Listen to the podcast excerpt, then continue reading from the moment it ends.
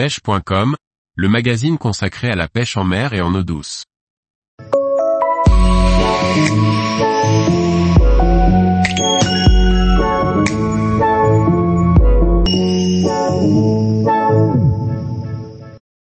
Trois façons de réparer rapidement et durablement un flotte tube de pêche. Par Liquid Fishing.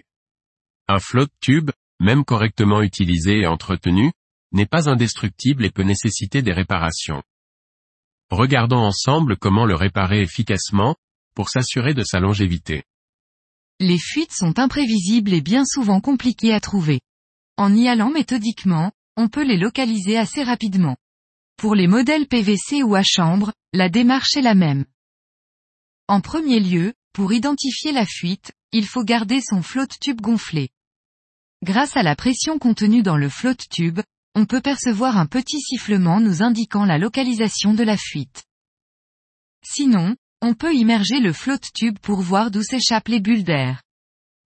Enfin, la troisième solution est d'asperger sur le flotte tube un mélange d'eau savonneuse, pour voir la formation de bulles et ainsi trouver la fuite.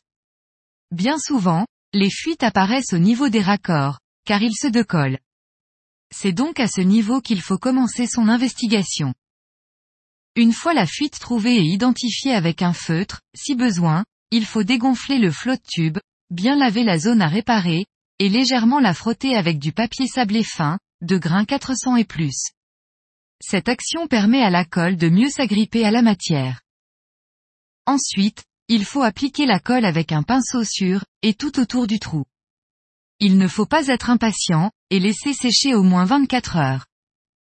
L'aquageur, l'aquacil, des produits de réparation de pneumatiques ou de combinaisons de plongée sont adaptés pour ce type de réparation. Pour les grosses réparations, il faut ajouter un morceau de PVC, que l'on vient coller par-dessus le trou. Les crochets en plastique qui tiennent les poches ou le filet se brisent facilement, même sans mauvaise utilisation, à force d'être sollicités ou à cause du soleil qui dégrade le plastique. Une solution durable est de les remplacer par un mousqueton en métal, ce qui facilite même leur ouverture, fermeture, comparé à ceux utilisés d'origine.